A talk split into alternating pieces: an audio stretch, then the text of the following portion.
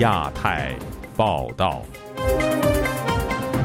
各位听友好，今天是北京时间二零二四年二月七号星期三，我是佳远。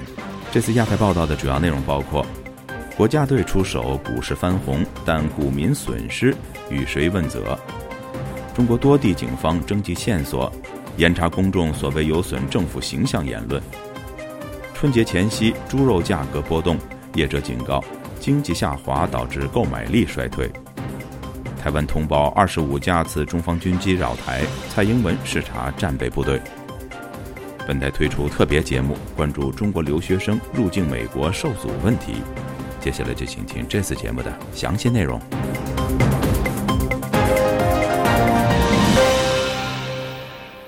中国股市在当局祭出多项经济刺激政策后，仍然连续多日出现下跌。有消息显示，中共领导人习近平将再次亲自指挥，以求稳定股价和投资者的信心。那么，在习近平与国家队的操控下，外界如何看待中国的经济前景呢？以下是本台记者唐媛媛的报道。美国的彭博社本周二引述消息人士披露，面对经济颓势，中国国家主席习近平将再次亲自指挥稳定股市，以显现当局依旧掌控局势，试图让投资者恢复信心。针对中国的经济前景，美国康奈尔大学教授、国际货币基金组织中国项目前负责人普拉萨德在接受日经亚洲采访时明确指出，中国央行近期下调准备金率，显现当局对于经济增长放缓以及股市暴跌的担忧。但是如果企业和投资者对于中国经济持续看空，当局降准带来的效果也将相当有限。本周二，美国华盛顿智库彼得森国际经济研究所也针对中国当前面临的结构性经济困局举办了研讨会。会上，哈佛商学院工商管理系副教授任美格指出，中国政府如今出现的严重负债危机，很大因素是因为当局在二零零八年金融风暴后实施了错误的经济刺激政策，which led to a significant amount of over。当时。北京过度向基建及房地产领域投资，地方政府也过度投资于基建及公共财政，导致二零一零年中国的相关投资占了全国 GDP 的百分之四十五，有些省份甚至超过百分之五十，如重庆。全世界从来没有一个国家曾经出现过这么高的数据，这样的政策自然导致政府高额举债。面对系统性的金融危机风险，任美格分析表示，中国高层领导人如今再次介入主导金融，中国的经济将会再次出现集权和中心化。不过，任美格认为，中国领导人的强力介入也未必能使目前的经济局势转危为安。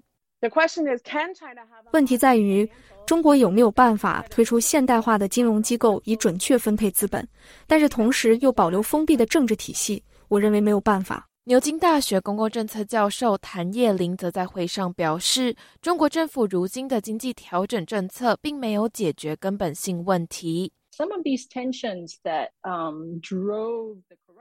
这些经济改革并没有触及贪腐以及经济衰退的根本原因是，中国的改革是官方的改革，但真正的问题出在非官方治理层面，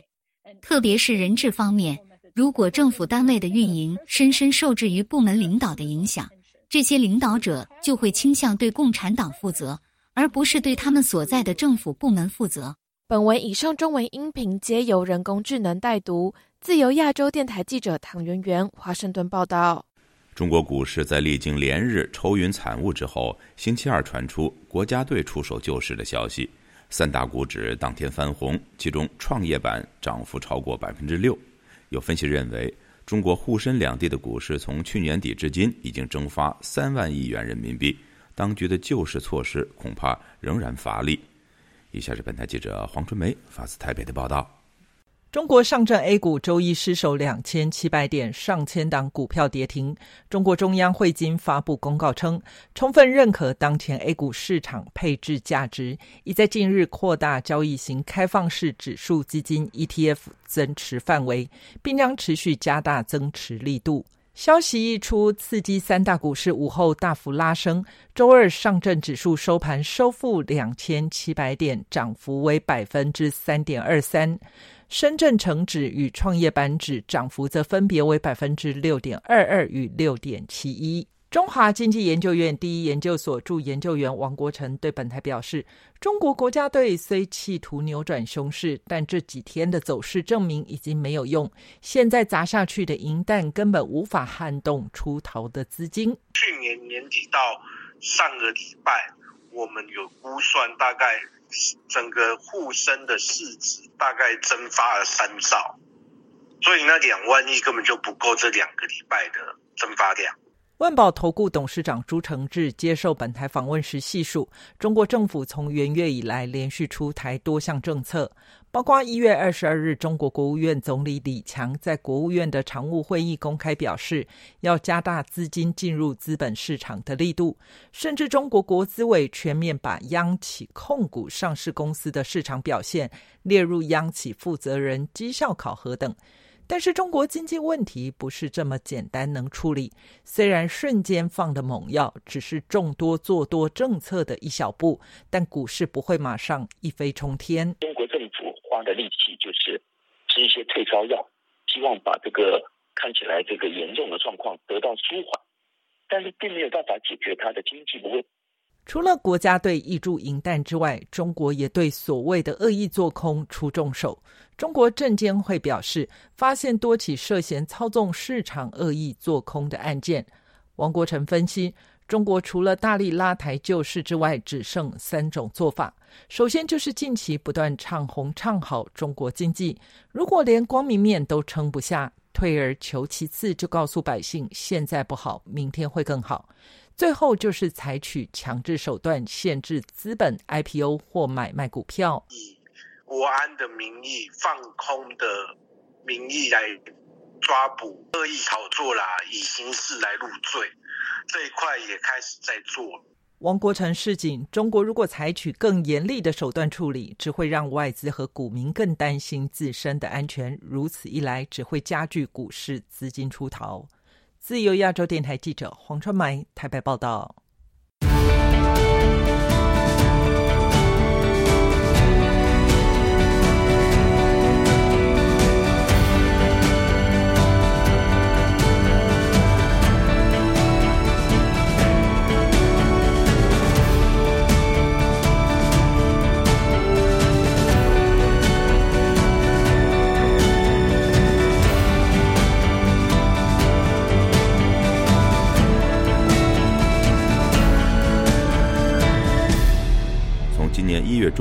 今，中国各省市县级公安先后发出通知，呼吁网民举报在微博、微信、抖音、快手等社交媒体出现的所谓扰乱社会秩序、损害政府形象、危害国家安全以及宣扬民族仇恨、民族歧视等信息。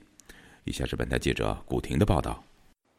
一月中旬起，多地公安局相继发通告征集网络谣言线索。二月二日，青岛市公安局关于面向社会征集网络谣言线索的通告显示：欢迎举报编造虚假信息，利用抖音、快手、微信、短信等途径发布不实言论。青海省民和县公安局重点欢迎举报利用各级党政机关领导或社会组织名义开设虚假网站和社交网络账号，实施网络敲诈和有偿删帖。乌兰县公安局和新疆于天县公安局在通告中欢迎举报编造、传播危害国家安全、荣誉和利益、宣扬民族仇恨、民族歧视等信息的行为，以及损害政府形象等行为。因安全理由不愿公开身份的吕先生本周二接受本台采访时表示，随着中国经济环境日趋恶化，当局对经济和社会的负面言论。越来越恐惧，他说：“客观谈论中国经济状况的消息，或者说一些批评政府的声音啊，什么，它都是非常的敏感。特别是现在经济的崩溃状态，它更依赖于高压的这种恐怖统治来维持它这个统治嘛。就出现了一种非常常见的就是现象，就是所谓警察治国，或者说国安治国。”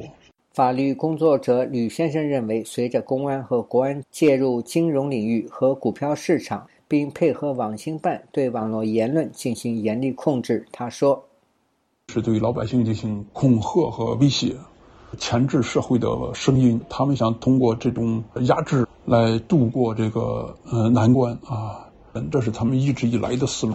记者在网上搜索各地公安发出征求网络举报所谓违反信息，其范围之广、力度之强，可谓前所未有。与过往不同的是，当局这次不再向举报者悬赏。江西景德镇网民卢先生说：“官方所谓的网络严打行动已经持续多年，但是网民发帖批评政府的言论并未因此减少。”我们平时该怎么说、该怎么干，好像都是去继续那个他们所谓的负面的这些言论。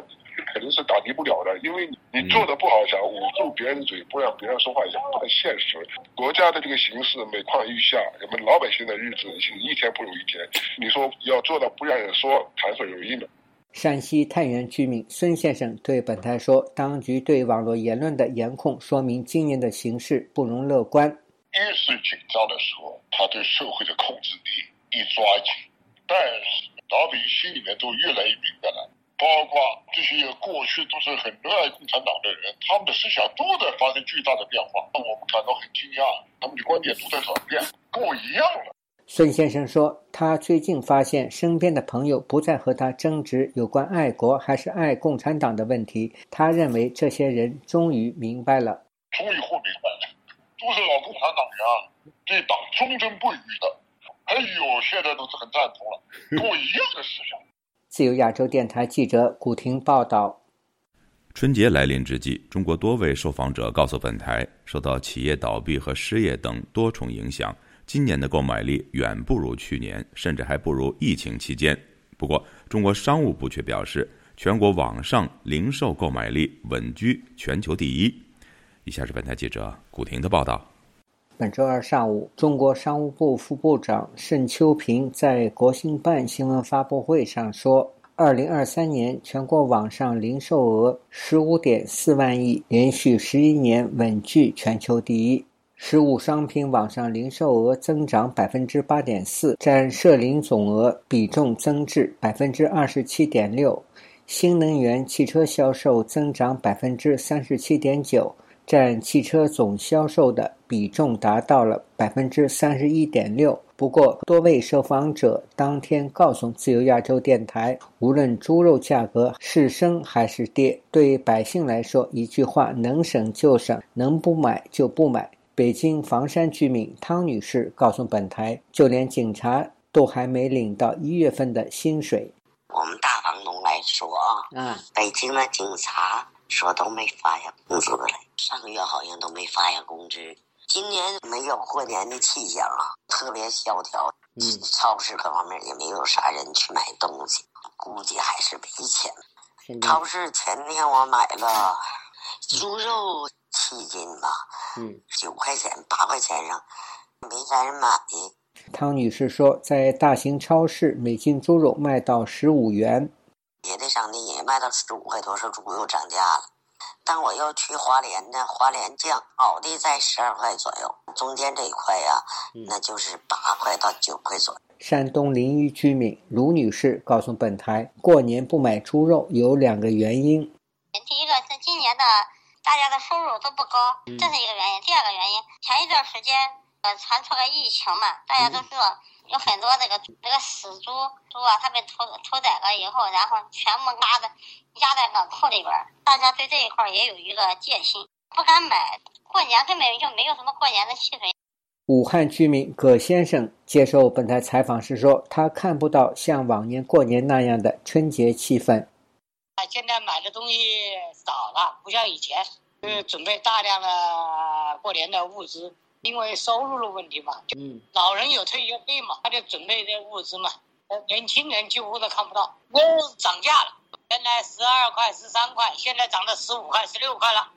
你看今年回家过年的，提前的二十几都回来过年拿，没挣到钱，不可能过好年，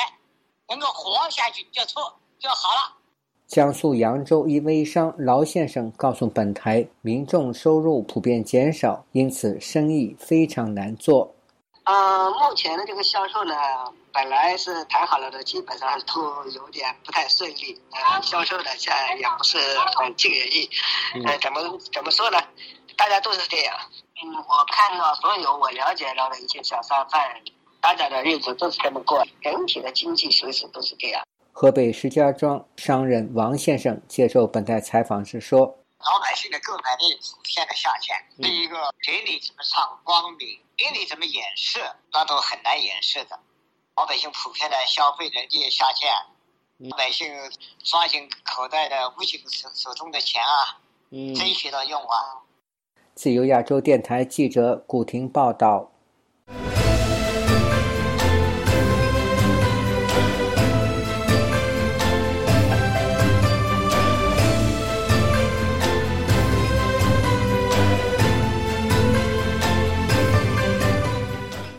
农历新年前夕，中国军机仍然不断的扰台。据台湾的国防部星期二通报，在侦获的二十五架次中国军机中，最近距离离台湾北部的基隆仅四十三海里。与此同时，台湾的总统蔡英文视察备战部队。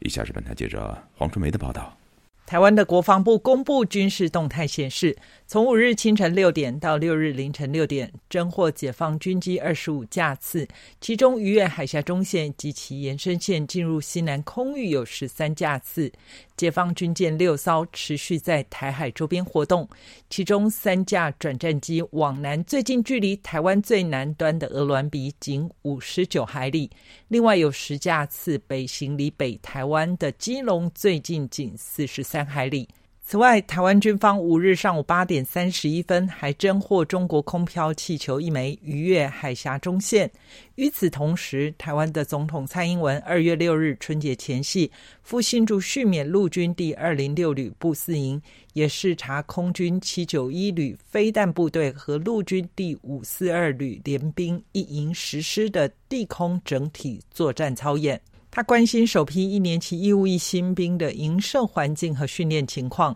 要求国防部落实各项训练课程的执行，并且滚动检讨，确保训练的品质以及成效。台湾的陆委会六日发布《二零二三年第四季中国大陆情势报告》中，针对军事动态以及区域安全指出，解放军持续派遣战机、军舰对台实施胁迫性演训，并释放侦察气球，强化认知战，保持对台镇压态势，压缩台湾防卫空间，实施战场经营。美国的中共军力报告也指出，中共核武库多样化扩张。中远程精准打击成为解放军发展重点与重要作战模式，积极推进联合作战、反介入和区域拒止能力，并在第一岛链内外测试。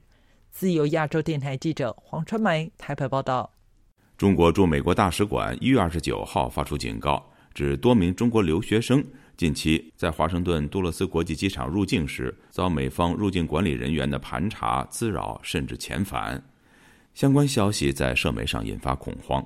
那么，中国人员入境美国是否真的如此恐怖？有专家表示，被拒绝入境都事出有因。请听本台记者徐威婷的报道。根据中国媒体不完全统计，自去年十一月以来，光是杜勒斯机场就有至少八名持合法有效证件的中国留学生被美方无端滋扰、盘查、遣返。报道引述一名理性留学生表示。今年一月，他赴马里兰大学攻读电脑博士学位，抵达杜勒斯机场后被带进小黑屋盘问。美方的执法人员强行检查李同学的手机、电脑，还反复盘问他及家属是否为中共党员或共青党员，最后对他做出五年内禁止入境的决定，并撤销签证，将他遣返。类似新闻已在中国社群平台上发酵，打开小红书。搜寻遣返、多勒斯、入境美国等关键字，出现多篇转机中使馆警告的贴文。其中有两天内将赴美的网友急忙询问：多勒斯机场还能去吗？面对中方指控的上述留学生入境受阻问题，本台记者采访美国国务院、杜勒斯机场等相关部门，但分别被指示询问美国国土安全部、海关和边境保护局等。截至发稿，上述单位均未回复记者的置评请求。而中国驻美大使馆也未回应记者有关相关案情进一步发展状况的询问。本台访问职业十多年的美国西岸移民律师宋志尧，询问他如何解读上述的现象。因为中国人他们感觉被锁定的原因，是因为他们的人数在美国是非常庞大的。而且他们的人数就是他们的那个啊，international student，他们学的东西是比较 sensitive technology 一点。比如你 compare to Indians，他们在美国虽然人数也很庞大，但是他们学的是 IT，就不没有那么的 sensitive。宋志尧律师表示，在美中竞争的背景下，近五年来，尤其是美国前总统川普执政后，美国政府确实会出于避免技术流失等原因，加强对中国留学生的审查。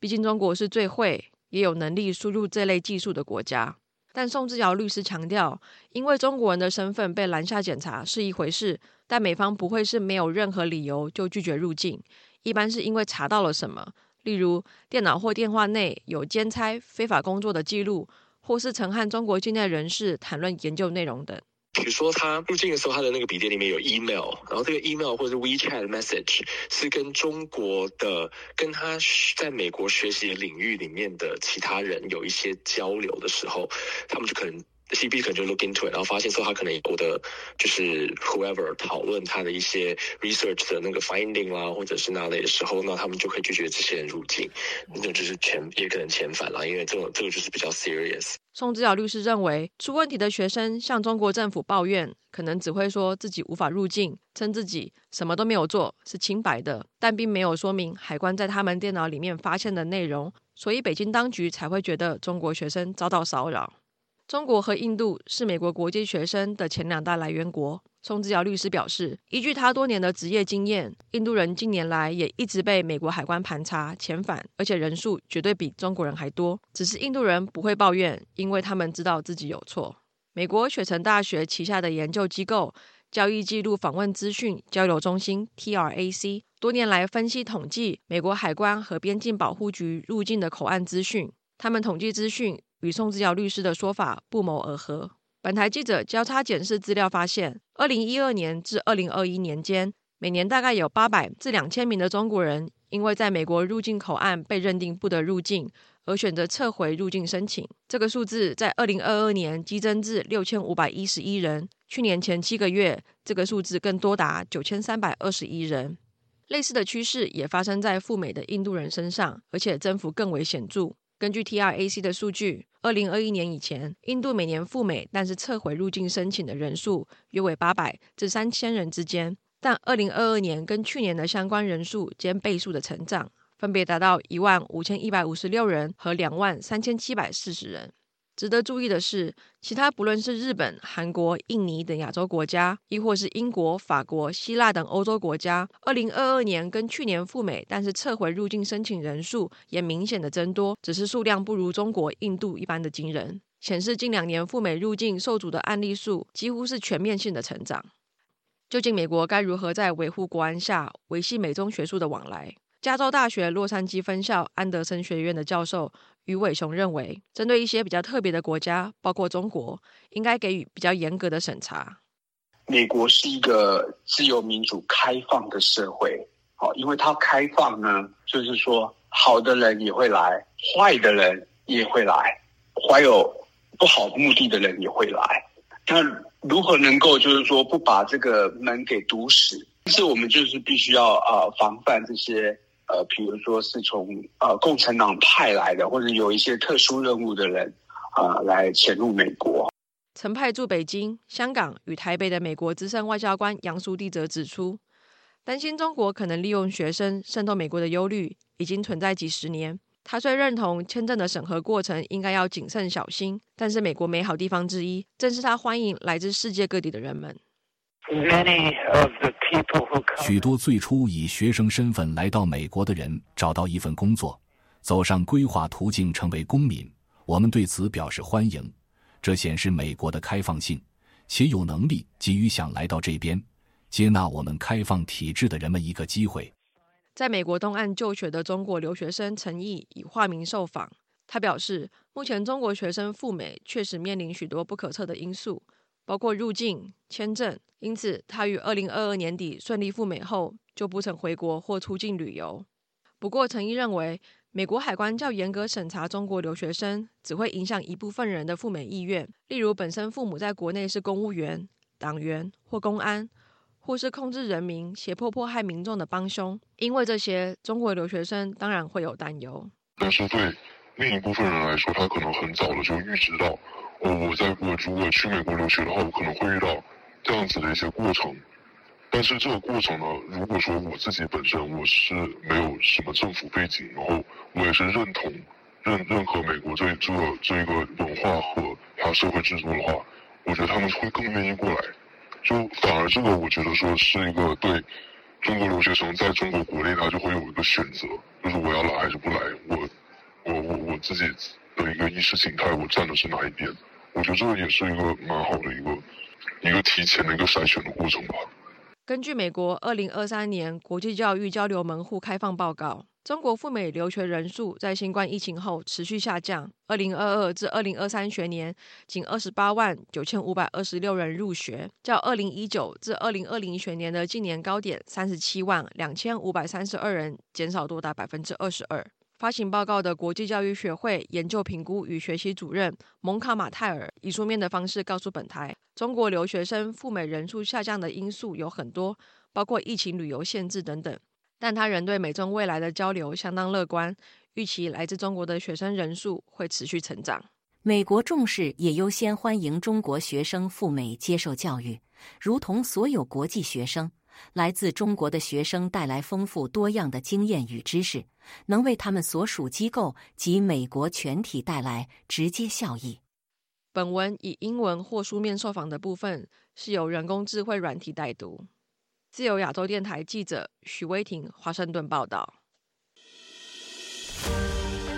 中国的民主人士依然坚信真理，运用非共产主义世界的内部政治。和社会改革的力量，海洋升温还有酸化，海洋生物多样性已经。那么毛泽东的文革就确实可以跟斯大林的大清洗中国近年来对俄罗斯的援助金额，相当于对非洲各国总和。亚太时政历史构成，异议者见地，弱势者心声。兼听则明，听自由亚洲电台播客，了解中国多一点。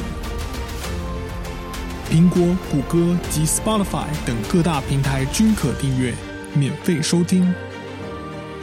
听众朋友，接下来我们再关注几条其他方面的消息。据日本共同社六号消息，全球最大半导体代工企业台湾机体电路制造，也就是台积电，六号正式宣布，将在日本熊本县建设第二座工厂，力争二零二四年底开始兴建，二零二七年开始运营。加上第一工厂。投资总额超过两百亿美元，丰田汽车公司也出资了百分之二。中国海警局的四艘船只六号相继驶入尖阁诸岛（中国称钓鱼岛）周边的日本领海。据日本共同社报道，这是中国公务船自一月二十七日以来再次驶入尖阁周边的领海。日本海保厅后来又发布公告指出，这四艘中国船只在近两个小时后离开了间隔诸岛海域，向北航行。据英国广播公司六号报道，一艘中国科考船预计将于本周抵达马尔代夫。官方的说法是，向阳红三号将在马尔代夫沿途泊靠，进行人员轮换和物资补给。四名被香港警方悬赏通缉、身处美国的民主派人士与美国国务院官员会面。他们在会面时提出调查跨境镇压以及制裁推动香港基本法二十三条下的新国安罪行立法的官员。据《纽约时报》报道，美国财政部本星期将派遣一个代表团到北京进行经济会谈。一名财政部官员透露，这次为期两天的会谈。将涉及中国使用政府补贴等非市场经济手段，工业产能过剩导致国际市场充斥廉价产品，以及困扰低收入国家的主权债务负担等问题。报道说，这次经济对话旨在防止美国和中国之间的误解演变成经济战争。各位听众，这次亚太报道播送完了，谢谢收听，再会。